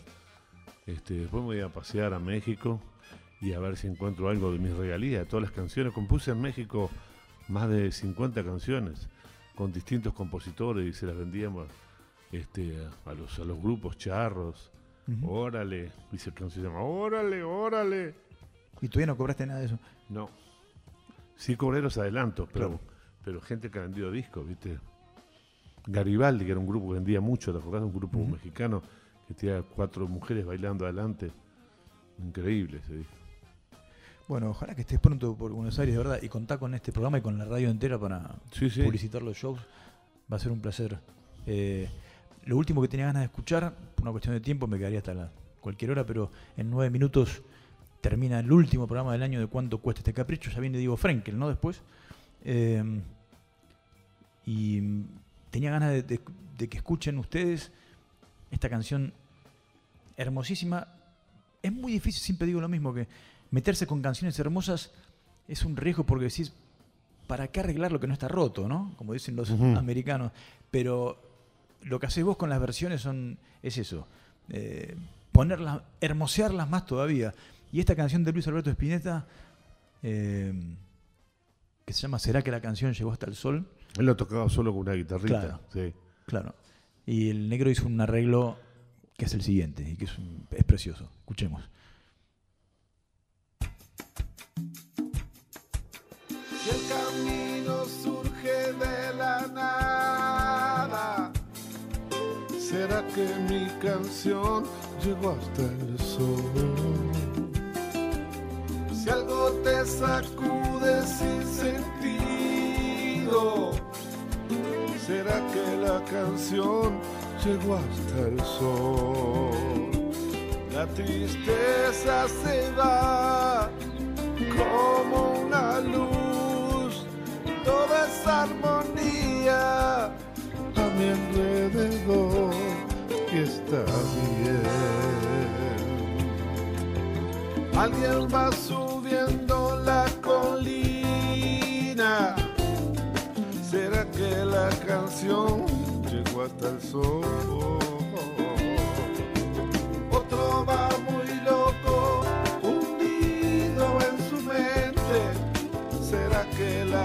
canción llegó hasta el sol?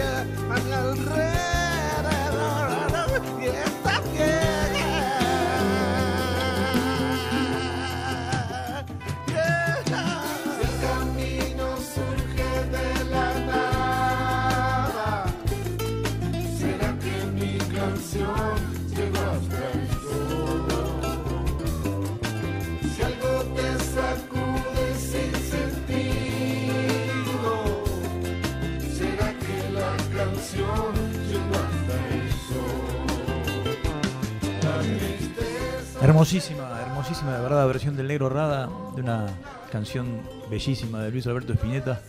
Y nosotros nos quedan cuatro minutos de programa. Eh, quería agradecer a un montón de gente que hizo posible que este programa salga durante todo el año. Nazarena Taliche, Gloria Sarmiento, Rodo Flores, Santiago Conde, Diego Corbin, Juan Pablo Médico, Claudio Kerloff, Gala Caccione, Inés Gutiérrez, que es la comandanta general de este barco, la que hace que no encallemos. Hay un chiste bueno que tengo yo en los shows. A ver. Eh, digan su nombre, a la- a la- cuando yo cuente tres, dicen su nombre. Una, dos y tres. Pero no fuerte el nombre de ustedes. Una, dos, tres. Está, es el nombre de ellos. También agradecerle a ustedes que estén Sí, acá. por supuesto. Muchas gracias por estar Muchas gracias por estar. Se ha hecho una costumbre, una costumbre muy sana, la de terminar el- los ciclos lectivos de este programa con, con grandes en el escenario. Yo te quiero agradecer de verdad, eh, Rubén. Para mí es un placer. Cuando supe que estaba la posibilidad de que vengas hace un tiempito, eh, y te voy a contar ahora cómo una vez que nos vimos, cuando yo tenía 14 años, ¡Opa! y te pedí un autógrafo en... y tal par. Estabas paseando con tus hijas, Sí. imagino que, yo no, no sé por, por edad quién sería, pero eh, venías con unos prendedores de los Beatles, Lleno. siempre, y en el Ital Park de Buenos Aires yo tenía 14 añitos, te había visto hace poco en Barrock, Claro, querían tirarse en la alfombra los chiquititos. Ahora que ya se tiraban para Claro. abajo. Que de ahí, por eso fue que cerraron el, el Ital Park. Una bueno, persona con un rodó accidente. sí. y se cayó un carrito también, una cosa terrible. Así que esta no es la primera vez que estamos juntos, es la Bueno, segunda. muchas gracias. Fue un placer de verdad, ojalá que te Yo encantado de estar acá contigo.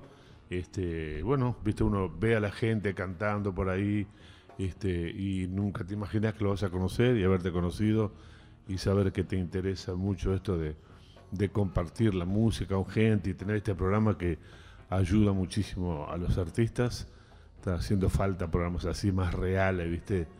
No la del locutor. Vamos a escuchar la canción de Rubén. Un tipo íntimo con la cual puedes intimar y charlar y gente con la cual charlar. Este es una alegría y, y ojalá que te estés muchos años más aquí. Bueno, muchísimas gracias, fue un placer, un honor.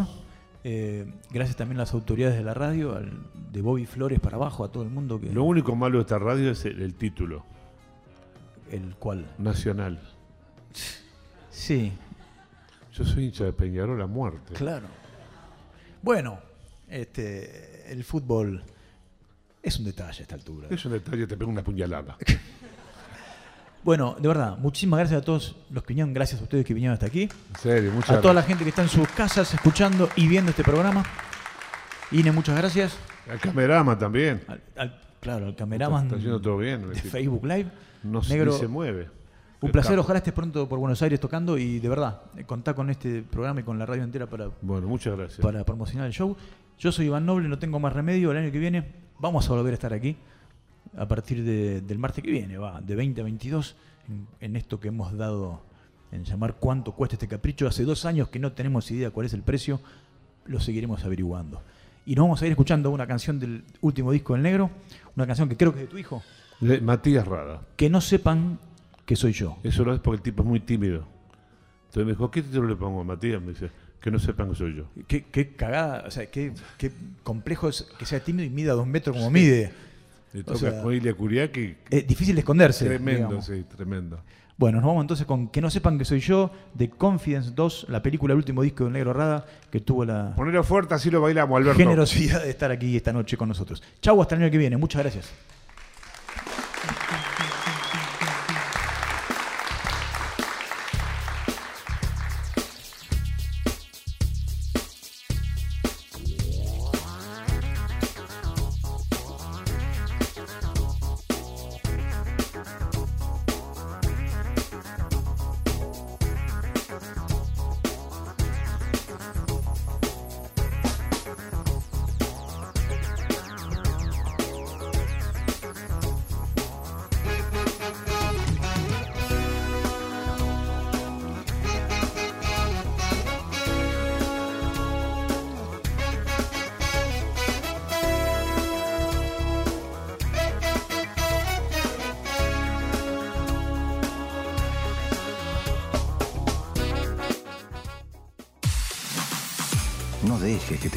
Musicalicen las fiestas. Nacionalrock. Nacionalrock.com. Felices fiestas.